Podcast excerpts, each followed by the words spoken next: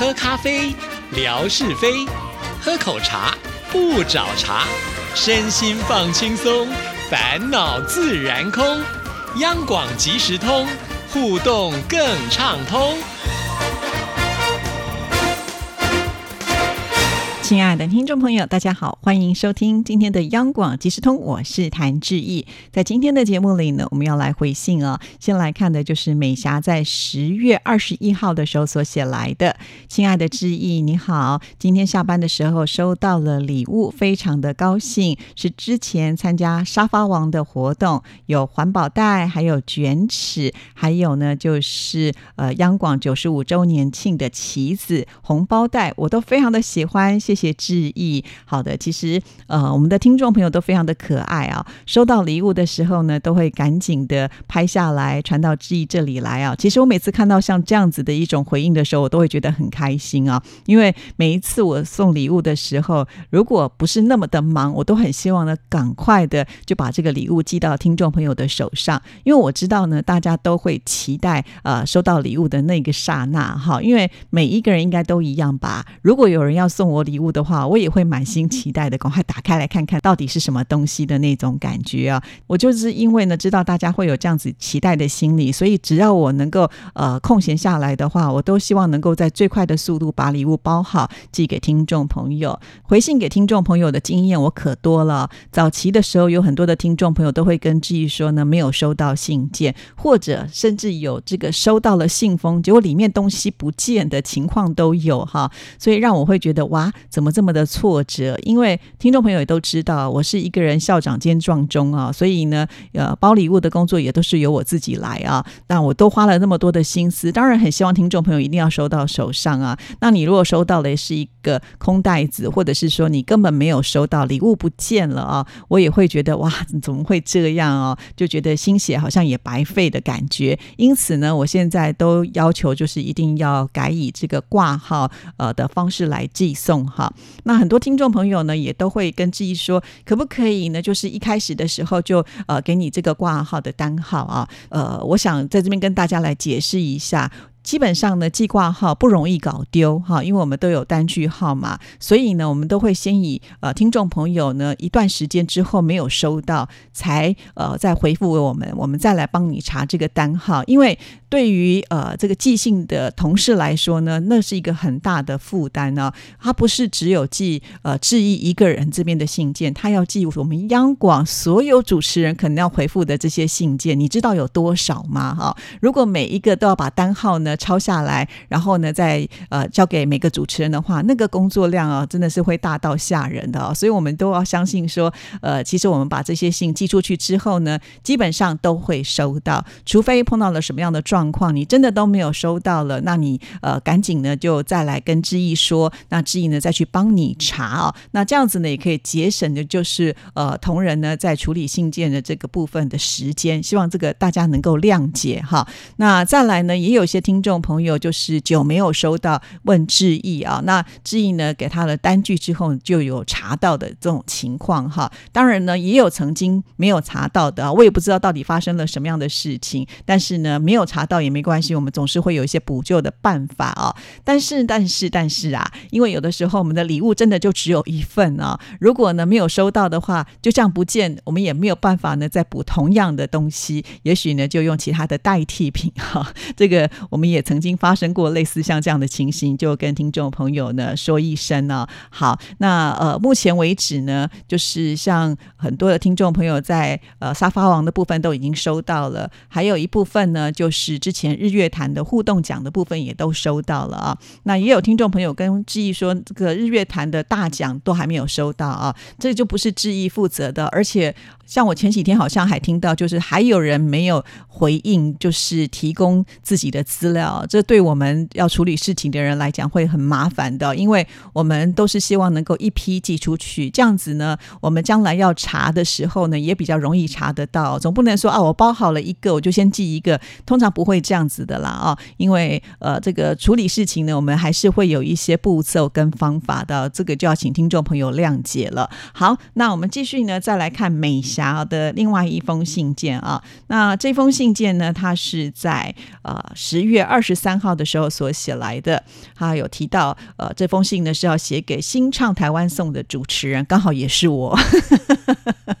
好，那因为新唱台湾颂的节目呢是啊没有回信的时间嘛，哈，所以呃，既然我都是两边的主持人，就可以把它运用在我们央广即时通里面来回复了。而且我们的听众朋友也都是有听节目目的嘛，哈，所以不管呢，呃，是要写给哪个节目，我都可以在这边呢来回应了啊。好，亲爱的志毅姐、戴老师，你们好。上周五新唱台湾颂节目介绍了关于台北的歌曲，都好好听哦，像是台北的天空，唱出了异乡生活、念书的孩子在海外怀念家乡。另外呢，还有快乐天堂，把人跟动物拉近了距离，告诉我们在动物园的世界里，也会有哭，也会有笑，也会有悲伤，因为动物跟人呢，都是有同样的阳光。另外呢，还有逛夜市的一首非常。快乐活泼的歌曲，这首歌名呢叫做《C 呀七》，好，这是台语，就是逛夜市意思了啊。那美霞也说，如果来到台北游玩的话，必须要去逛夜市啊，不逛夜市就不算来过台北了。确实可以这么说，因为。在台北的夜市还真的蛮多的哈，不管你坐在哪一区，呃，可能很容易就会到某个夜市呢去逛一逛哈。因为在台湾的晚上的生活，其实我觉得是多彩多姿呢。那呃，像是我印象很深刻，我去到不管是美国啦，或者是欧洲，到了晚上的时候呢，连百货公司都早早就打烊了，可能下午五点就打烊了。也就是说，你下班之后真的没有什么地方可以去。可是，在台湾呢，我们的百货公司，呃，平日的话可能会到九点或者是九点半吧。到假日的时候，它甚至会营业到十点啊。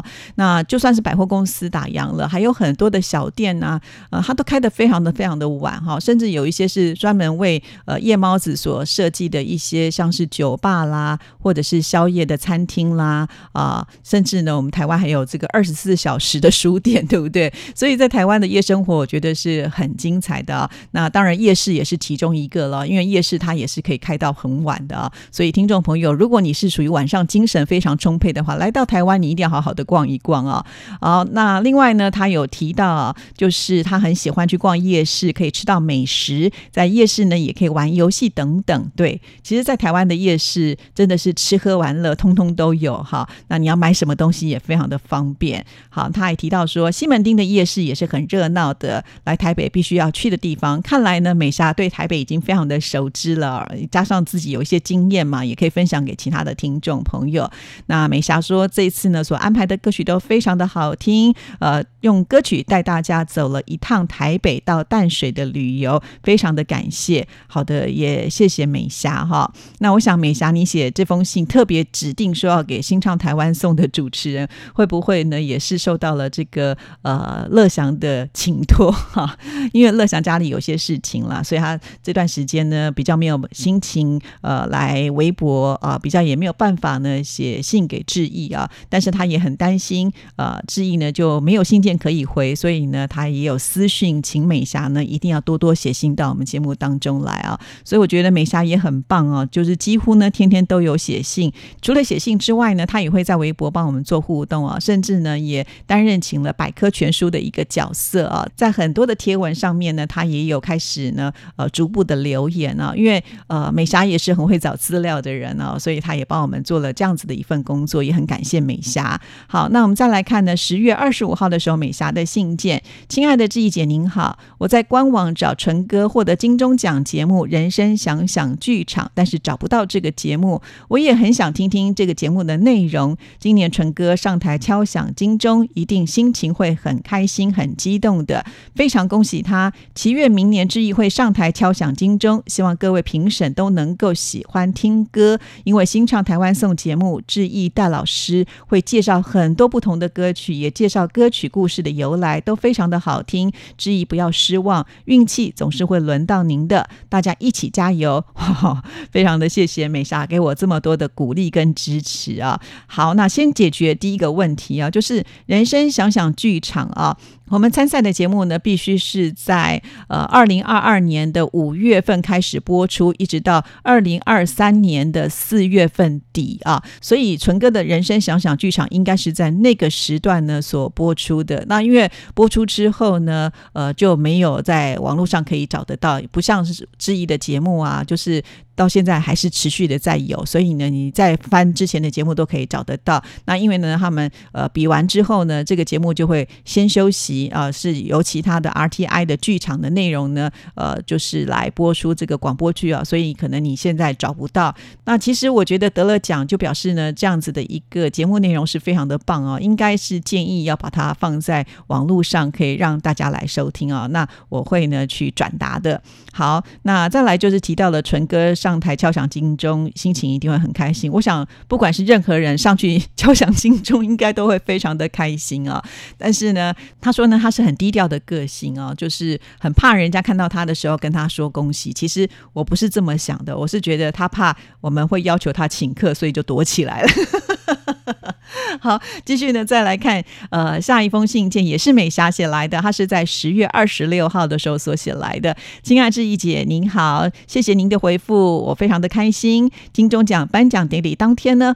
其实我跟姐姐都很祈愿志毅能够上台的，我们甚至都准备好了手机。如果志毅姐上台敲响金钟，就要马上呢把那一段的颁奖录成影片要传给您的。志毅坚持不懈怠，努力付出，已经是听众朋友最喜欢、最棒的主持人了。哎呀，看到这里的时候觉得好感动哦，直到现在还在安慰我。这个让我想到呢，志毅不是又开始恢复了去呃山上爬山。山嘛，对不对？那山上爬山的时候呢，自己看到漂亮的花，都会很想把它拍下来，因为我知道这样子我可以发微博。啊那因为山上大部分呢都是偏绿色为多，所以如果你看到不一样颜色的那些花的时候呢，就会觉得哇，特别的漂亮啊。有的时候呢，我就会看到一些花它已经谢了啊，然后呢，就是我比较微缩的在这个草丛当中，这个时候我都在想说，其实它的红色还是非常的显眼，只不过呢，它没有盛开，它这。这个缩起来了，那我就在想说，如果拍这样的花的时候给大家看，会不会漂亮呢？其实当下我的脑袋就想到另外一件事情啊，就是我们去参加金钟奖的这一件事情。因为当我们还没有去参加这个典礼的时候，大家人人都有希望嘛。可是，一旦呃这个接奖之后，就会有最开心的那一组，然后有四组呢是比较落寞的哈。那这四组落寞的人呢？可能大家对他的注意力就少了很多，我的感觉就有点像是我在山上拍那些花，哎，大家都只会呢针对那个绽放的花呢，不断的呃帮他抢镜头啊。可是当这个花谢在旁边的时候，大家都忘记它曾经也很美过嘛。我真的就是因为这几天上山的时候在拍照，自己想到了这样子的一件事情。因为我在犹豫到底要不要拍那些就已经卸掉的花，虽然它颜色还是很漂亮啊，所以 有了这样子的一种联想了。好，好啦，就也让我想到，就戴老师在台上的时候，因为他今年办社会关怀奖嘛，哦，他有说很多的社会关怀的节目内容大家都做了，但是如果没有得奖的这些主持人们，他们其实也很努力，好像呢没有人去做一个关怀他们的节目啊。因因为没有得奖，难免还是会失落嘛。好，所以我觉得大老师想的也还真的是蛮周全的，不愧是学心理学的。好，我们来看这封信的最后一段。在越南的气候，北部河内呢就有四季分明，南部胡志明市的气候呢只有夏季跟雨季。如果到了雨季，那下雨的几率就会很高，几乎是每一天都会下雨，有的时候下雨一两个小时才会停哦。胡志明市跟湄公河三角洲的天气气候，五月到十一月份是零星降雨。是非常湿热的。十二月份到四月份，晴朗的天空，炎热，阳光明媚。下雨天出门是不方便的，好，所以呢，他特别把这样的资讯呢给致意啊。对，如果我们听众朋友有机会想要去越南玩的话，也可以参考一下啊。那不管怎么样呢，我觉得去越南应该就是短袖就可以了吧？因为呃，不管是下雨是湿热，然后呢不下雨是炎热，都有一个热字 哈。如果你在这个东北的地方待的觉得好冷好冷的时候，不妨呢就可以选择去越南的胡。志明市啊，到那边呢还可以找美霞还有海蓉她们两姐妹啊。呃，这两姐妹呢，在我们的节目当中是非常知名的，我们听众朋友也都非常的熟悉啊。还记得之前志平也有一个问题问大家，如果你要去夏威夷或者是越南旅游的话，你会想要去哪里？结果很多听众朋友都说是要去越南找她们两姐妹。好了，今天节目时间到了，谢谢美霞，我们下次见喽，拜拜。